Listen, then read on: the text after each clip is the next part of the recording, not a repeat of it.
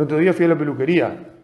Le pregunté a, la peluquera este, ¿qué, pensaban los jóvenes, este, eh, si iba a tener una familia, o, si piensan tener una familia, ser familia. Un poco lo que quería yo era hablar y este, me dice, no, la mayoría se quieren quedar solos, prefieren estar solteros.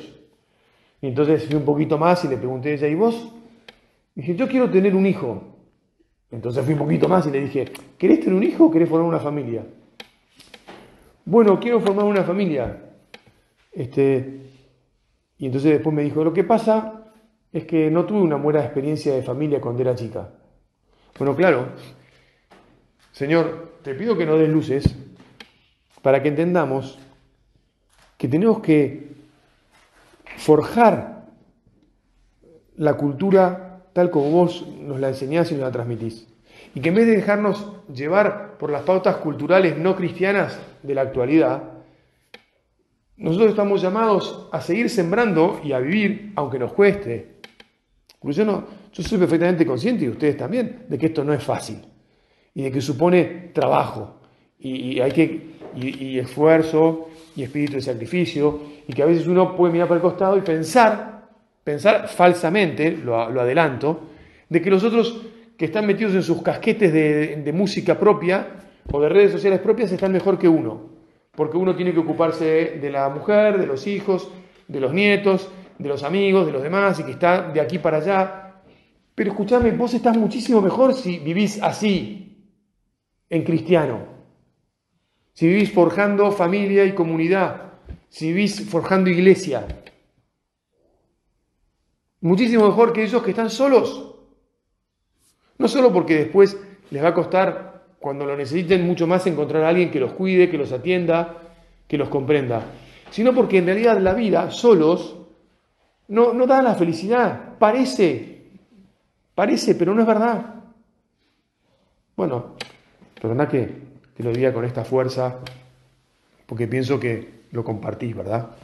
Pero la fuerza me viene del deseo de que no nos dejemos engañar y de que cuando el demonio susurre en nuestros oídos, este, afloja, quédate tranquilo, no te preocupes, este, fin de semana largo, haz la tuya, organizate un perfecto plan de, de lo que a cada uno le, puede el demonio tentar, porque le guste más, no sé, a alguno le gusta más el deporte, a otro le gusta más este, salir a hacer algo donde sea, caminar o, ir de compras. Bueno, imposible en estos días, ya no sé, no, hay plata o, no hay, nadie vende nada o lo que sea. Este, o, lo que fuere, ¿no? No. no. Eso no nos va a hacer felices. ¿Cuántas veces? Lo sabemos muy bien. Nos, nos han dicho, ¿no? La felicidad proviene de la calidad de nuestras relaciones la primera de todas, de nuestra relación con Dios. Y a continuación, de las relaciones a las que estamos llamados de un modo más natural. Las relaciones familiares, las relaciones de fe, las relaciones de amistad. Y naturalmente, así llega, sin disminuirse, el amor a las relaciones con todos. Por eso es que, mira, el otro día leía, nos dejaron aquí un libro de un psiquiatra, con, este, bueno,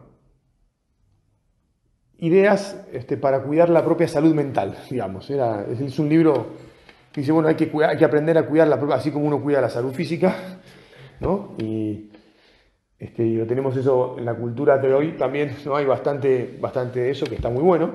Bueno, ahora la cultura también empieza a decir, bueno, cuide su propia salud mental. Y una de las cosas que implica cuidar la propia salud mental, es entender que los demás me hacen bien y el darme a los demás me hace mucho bien.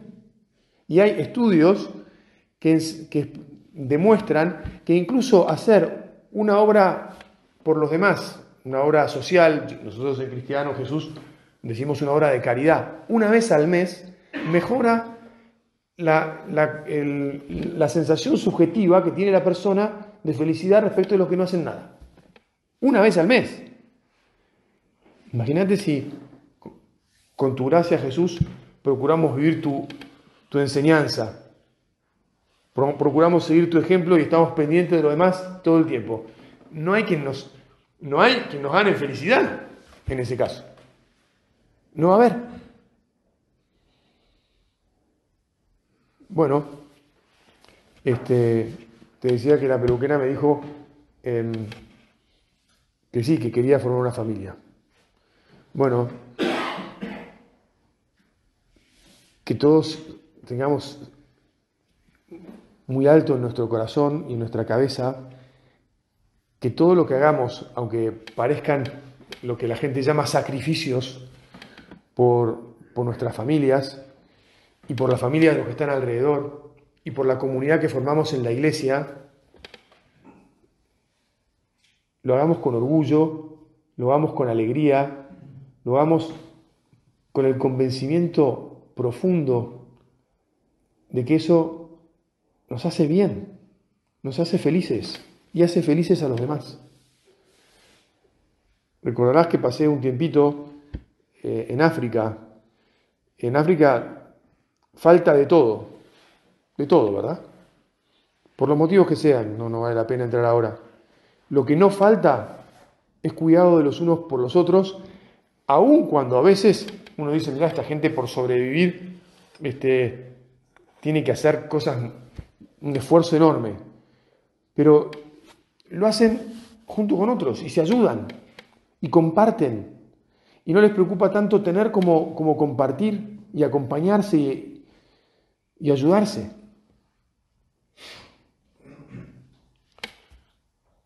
Bueno, todo esto eh, está naturalmente vinculado con el hecho de que, eh, por ejemplo, aquí nosotros formamos una comunidad de fe cada uno tiene su grupo, se reúne eh, con periodicidad, a veces semanal, a veces quincenal. Este retiro es mensual. Hay otros momentos en los que hacemos un, retiro más largo y anual, eh, ¿no? Cada año. Y nos apoyamos unos a otros.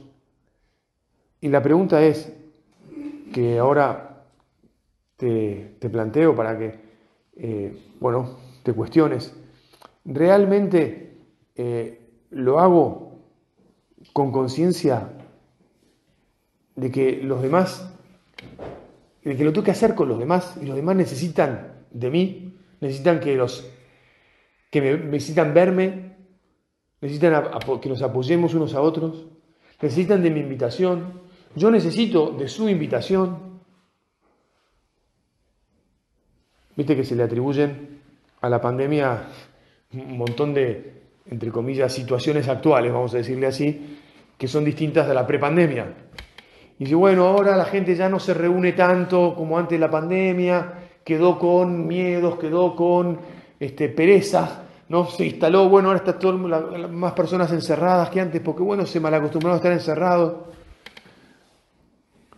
Miren, olvidémonos de excusas para este, no retomar porque en el fondo efectivamente la pandemia nos apartó a unos de otros, pero para no retomar la verdad de nuestros empeños, de, sostenernos, de vivir unidos, de acompañarnos.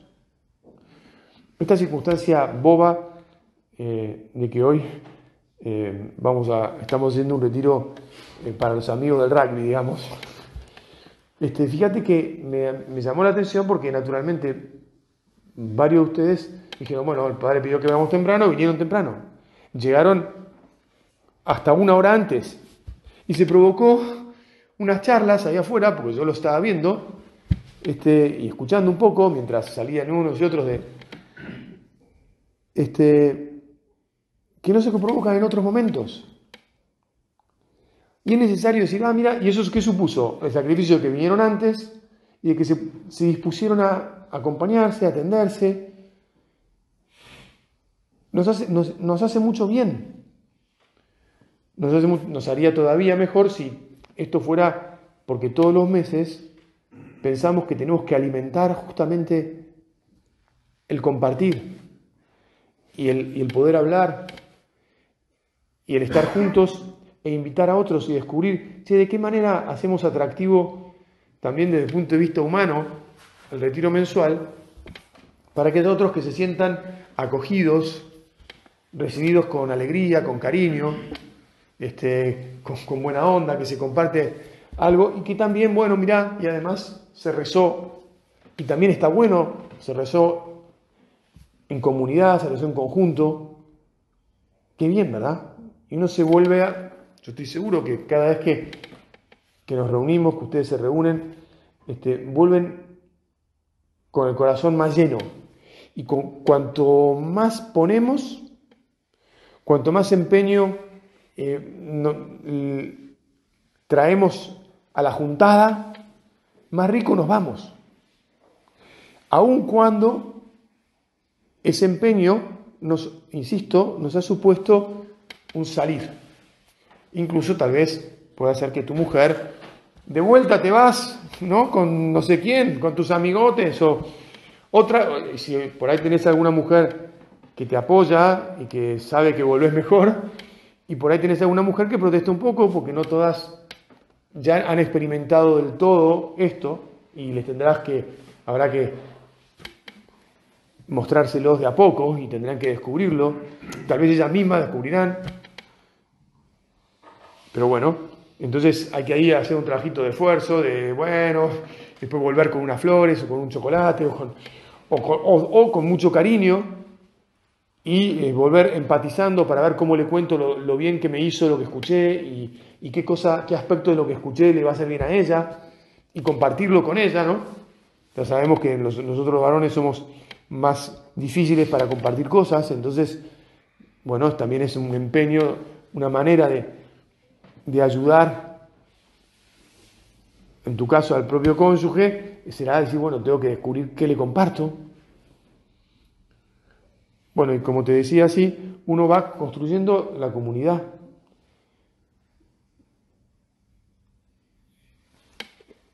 Va construyendo la iglesia, va este, viviendo en la familia de los cristianos, en sus sucesivos, digamos, círculos concéntricos en los que nos relacionamos. Bueno, vamos a, ir terminando esta primera meditación, pero que, que te preguntes, ¿no?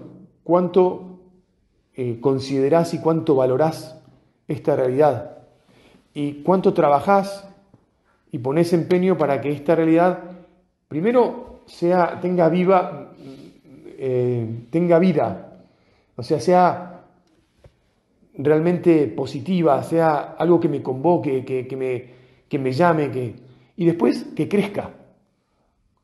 ¿Cuánto tengo deseos de que vengan otros, de que sea tierra fértil donde nazcan este, nuevas personas y nuevos grupos que vayan siendo de la comunidad de los creyentes.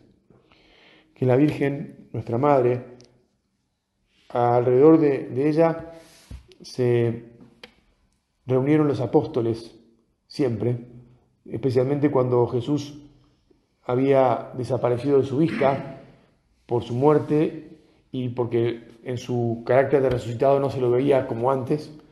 Bueno, los apóstoles estaban y la comunidad de cristianos estaba alrededor de la Virgen. Que ella nos, nos ayude, nos dé gracia, nos indique el camino para forjar la comunidad cristiana todos los días.